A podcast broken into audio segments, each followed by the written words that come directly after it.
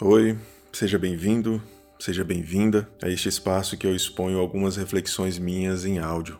No episódio passado eu falei inicialmente sobre maturidade como uma característica de quem enxerga a vida como um adulto. Amadurecer seria essa decisão por falar, pensar, agir e sentir como um adulto. Eu falei também que fiquei praticamente uma década da minha vida lutando contra aquilo que eu chamei aqui de conflitos interiores, que são como, uh, como fantasmas assim que, que assolam nossos pensamentos e fazem uh, tiram da ordem os nossos pensamentos, trazem confusão para nossa vida. E antes de continuar, deixa só eu esclarecer mais uma coisa sobre esses conflitos interiores, porque eu não quero dar margem para uma para uma interpretação errada do que eu disse. Eu entendo que todo mundo trava um tipo de luta interior em relação a muitas coisas da vida.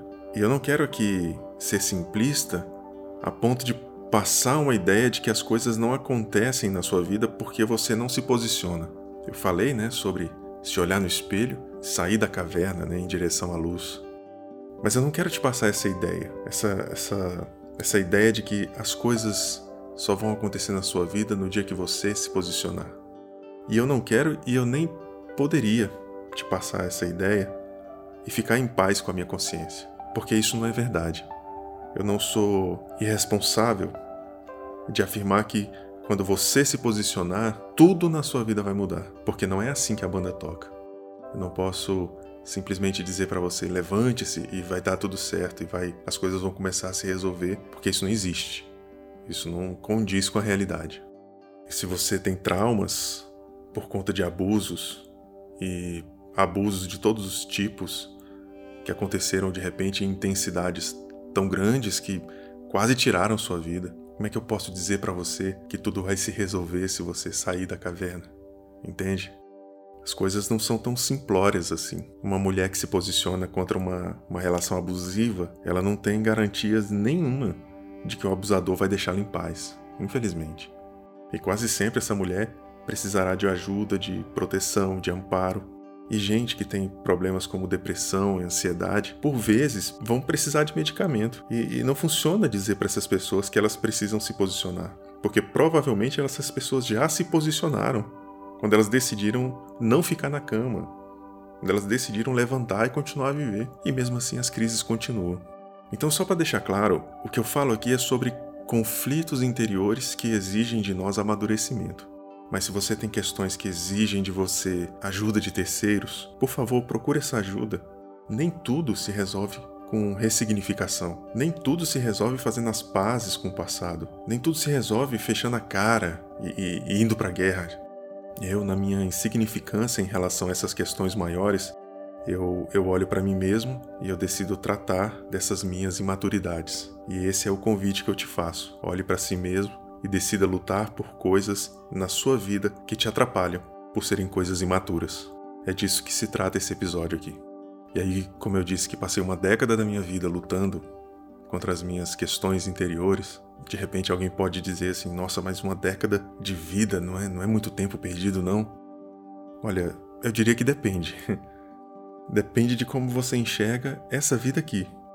Aqui tudo passa rápido mesmo, tudo, tudo passa correndo, tudo, tudo voa, mas diante do sofrimento a gente sabe que as coisas parecem que não tem mais fim, né? E realmente 10 anos de uma vida pode significar uma perda irreparável. Mas se você entende que essa vida aqui é prelúdio, que essa vida aqui é só a introdução de uma vida verdadeira, eu acho até que passou rápido. Quantos anos Davi passou enfrentando filisteus, por exemplo, né? Quase a vida toda a vida toda enfrentando os mesmos inimigos.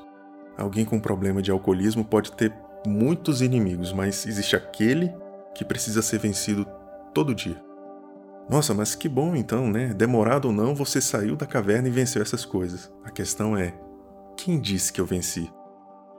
Eu continuo lutando, cara, contra essas coisas. Antes de falar de algo e de repente perceber que você pode ter uma imagem errada de mim, saiba que eu continuo lutando. Eu continuo lutando contra as coisas que tentam trazer algum tipo de conflito na minha mente. E isso significa dizer que essas coisas não ficaram para trás na caverna. Significa dizer que eu saí da caverna porque é muito mais fácil lutar na luz. Essa é a analogia que eu queria trazer para você. Sair da caverna é colocar luz nas áreas da vida que estão meio nebulosas, que você sente até mesmo desconforto em lidar. Nas trevas, até coisas que não existem soam como inimigas, mas na luz há uma esperança, né, de se enxergar quem é o verdadeiro inimigo. Por isso eu entendo que é preciso sair dessa caverna. Não que isso signifique que eu venci essas coisas por completo. Mais uma vez, não espere eu encerrar o assunto ou exaurir os conteúdos porque seria humanamente impossível dentro dessa minha limitação. Agora, se Deus te convidar para tratar as tuas intimidades, aceite. Maturidade é um convite para que a gente ponha um fim nas nossas doces ilusões. Bom, dentre tantos assuntos que eu poderia falar acerca dessas coisas que precisam ser abandonadas na caverna da, da imaturidade, eu destaco três, que de certa forma são três coisas que se complementam ou acabam migrando de uma para outra em certos momentos. Eu estou falando de orgulho, prepotência e arrogância. Cara, se eu puder dar conselhos aos mais novos hoje, com certeza um deles é lidem com arrogância, lidem com orgulho e lidem com a prepotência ainda na juventude. Por quê? Porque é na juventude que nós temos é, maiores certezas da vida. A certeza de que a gente não vai se machucar, e isso faz a gente entrar de cabeça em algumas relações, em algumas situações. A certeza que a gente não vai morrer. E isso faz a gente arriscar a própria vida, às vezes por nada, a troco de nada. Aliás, a juventude não é nem um, um, uma questão só de provocar essa certeza de que a gente não vai morrer. É que, na verdade, na juventude não se permite nem sequer pensar na morte, né? A morte é assunto pra gente velha. E o Oscar Wilde disse assim: Não sou jovem o suficiente para saber de tudo. Eu acho essa frase extraordinária, cara. Eu não sou jovem o suficiente para saber de todas as coisas. Mas os grandes filósofos já diziam isso, né? Cícero, Sêneca, Epicuro, Epiteto e outros aí, outros nomes conhecidos, sempre disseram que assim, quanto mais cedo se pensar na morte, mais cedo também nós voltamos a vida para aquilo que realmente importa. E para você ver como isso é real, basta você observar a quantidade de desabafos em redes sociais a respeito de, de, de, coisas que foram feitas assim, sem muito pensar. Coisas que pareciam que eram feitas com ousadia, mas na verdade eram coisas feitas sem é, calcular riscos. Eram coisas feitas ignorando os perigos. E parece coisa de gente corajosa. Por quê? Porque é um traço da juventude, né? Essa coragem toda, né? E essa crença de que vai dar tudo certo, não vai dar nada não, como dizem, né? Vai dar nada não. Só que orgulho, prepotência e arrogância não são coisas apenas de jovens, né? Apesar de que na juventude essas características ficam muito mais presentes, assim, muito mais. Não presentes, não, eu diria muito mais desgovernadas. E considerando que você hoje é mais jovem do que você amanhã, eu desejo que você busque lidar com isso também o quanto antes. Caso contrário, você se tornará alguém enraizado nesses comportamentos. Esse é o grande problema de tudo. É que esses comportamentos que a gente traz da juventude, eles se tornam enraizados na gente. A semente desses comportamentos se elas germinam, elas vão crescer como aquelas plantas que a gente conhece como trepadeiras, que são aquelas plantas que vão se moldando à superfície em que elas se encontram, sabe? Elas estão no muro, elas preenchem o muro, elas estão no telhado, elas vão assumindo aquele formato do telhado. E isso vai acontecendo com a gente também, cara. Essas atitudes de arrogância, de orgulho, de prepotência, elas vão se moldando na gente, vão crescendo com a gente, vão fazendo parte. E o problema de tudo isso é que esses comportamentos na vida adulta nem sempre deixam você perceber que eles existem. Você cresce com eles como se eles fossem invisíveis à sua própria percepção. Eles fazem parte de você, eles estão no seu movimento, na sua atitude, na potência, e você dificilmente percebe que você tem eles. E aí você não só não percebe que você tem esses comportamentos, como pouco a pouco você vai se convencendo de que eles não são errados. Não são erros, são outra coisa, são parte da minha personalidade. Eu sou assim, isso é meu, eu sempre agi dessa forma. Isso é parte de mim, é o que a gente fala, né?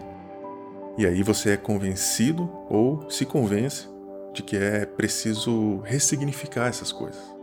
Cara, desde que o mundo é mundo, a gente faz isso. Olha só, como a gente sabe que alguns comportamentos não são aceitáveis dentro de uma, de uma moral social, dentro de um grupo do qual a gente faz parte, a gente pega alguns comportamentos nossos e passa a chamar de outra coisa, para não precisar lidar com o comportamento em si. a gente dá outro nome, a gente chama de outra coisa, a gente aprende ou a gente decide aprender a enxergar de outra forma para não lidar com a coisa em si. Como eu não quero ter o trabalho de lidar com orgulho, eu convenço a mim mesmo de que não é orgulho, é outra coisa, é, é foco, é questão de identidade, personalidade forte, sei lá. A gente muda essas nomenclaturas em busca de uma mudança da coisa do jeito que ela é, né? E a gente faz isso o tempo todo. É claro que eu não estou aqui generalizando e dizendo que todo mundo que tem personalidade forte é arrogante, não é isso. Eu conheço e eu sei que você também deve conhecer gente que é puro coração, cara. Que é gente que tem personalidade forte, mas que se desmancha diante da dor dos outros, assim, que se entrega, que é coração, que é, que é emoção o tempo inteiro, né? Mas a gente precisa ter cuidado porque esses enganos de ego são muito sutis. E outra coisa, vai dizer que não é cômodo você achar uma justificativa para um comportamento. Quando você acha justificativa para te proteger, para te emancipar daquele da culpa de um comportamento, cara, isso é maravilhoso. Isso é perfeito pro ego, né?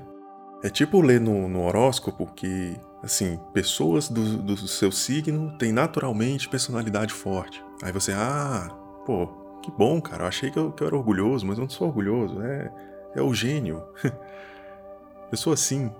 Ou então você se proteger por trás daquela frase ou daquela imagem que diz assim: se as pessoas saem da sua vida é porque elas não eram de verdade, é porque elas não, não eram verdadeiras. E aí isso me faz pensar sempre, cara: será que alguém não saiu da minha vida porque eu sou, de certa forma, insuportavelmente dono da razão?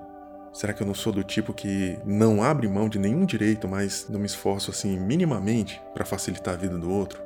É muito cômodo pensar assim, é muito cômodo achar uma justificativa para um comportamento de modo a renomear ou ressignificar esse comportamento na nossa vida. Porque afinal de contas eu começo a pensar assim: não, eu não sou orgulhoso. Eu sou alguém que sabe quem é. Eu sei quem eu sou. Não é que eu sou orgulhoso, eu sei quem eu sou. Ou então, eu não sou arrogante. Eu sou alguém que sabe o que quer. Então eu não sou orgulhoso. Eu sei quem eu sou. E eu não sou arrogante, porque eu sei o que eu quero. Eu sei onde eu quero chegar. E da mesma forma eu também não sou prepotente. Eu sou simplesmente alguém que sabe do que é capaz de fazer. Eu sei quem eu sou, eu sei o que eu quero, eu sei do que eu sou capaz. Olha, é preciso ter cuidado. Nem tudo na vida precisa ser ressignificado, não. Não dá para tentar ressignificar algo que vai contra a realidade dos fatos. Tipo, você perceber no seu corpo uma ferida, e aí ao invés de tratar essa ferida, você tira uma foto e põe na rede social assim: mais uma cicatriz do guerreiro. Cara, a ferida tá aberta. A ferida precisa ser tratada, a ferida precisa de cuidados específicos. Chamar aquilo ali de cicatriz não resolve o problema. Antes de, de comemorar as marcas da luta, é preciso lutar, né? E daí a gente fala desse, desse embate que nós temos com, com o ego, com o espelho, de olhar e de combater essas coisas que nós precisamos enxergá-las como defeitos, como problemas que primeiro atingem a nós mesmos e depois as pessoas que estão ao nosso redor. E eu entendo que o resultado de não combater essas coisas, de não lidar com orgulho, com arrogância e com a prepotência, é que você vai ver uma dificuldade enorme no futuro próximo nas suas relações. Essas coisas parece que elas aparecem diretamente nas suas relações. O efeito delas nos seus relacionamentos, seja em casa ou fora de casa, eles começam a se tornar mais vívidos, você vê isso, em, por exemplo, em dificuldade de confiar nas pessoas ou de gerar confiança nas pessoas, né? Dificuldade de passar o bastão, de delegar ou de agir como um líder que não tem medo de delegar autoridade, porque isso afeta a forma como vão te olhar se alguém for melhor do que você. Perfeccionismo, quando você perceber, por exemplo, que você não tem muitos amigos leais ou quando perceber que parece que tem um padrão, assim, que as pessoas entram na sua vida quase sempre com esses aspectos utilitaristas, sempre interessadas naquilo que você tem a oferecer, ou talvez um padrão assim de relações que não duram muito tempo, ou que elas encontram sempre um mesmo limite, assim, até aqui você consegue ir, mas depois disso aqui, quando invoca mais intimidade ou um passo a mais de responsabilidade no, na relação, você percebe que ali você trava, que não há amplitude para continuar tanto relações que às vezes não duram, como relações que são sempre pela metade, sempre niveladas pela, pela superficialidade, por causa daquilo que de repente você chama de personalidade forte.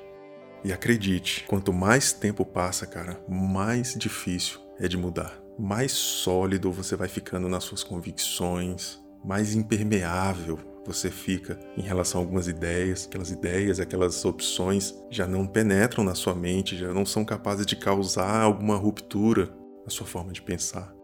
Você já não leva desaforo para casa, você já não aceita as coisas de qualquer jeito. E tá legal, tem coisas que, que realmente não, são boas assim nesse aspecto. Mas pensa nisso, você tem que lidar com conflitos interiores, fora as imaturidades e ainda precisa lidar com a dificuldade natural de mudar que vem com a idade. Quanto mais o tempo passa, mais resistente a gente fica a certas mudanças.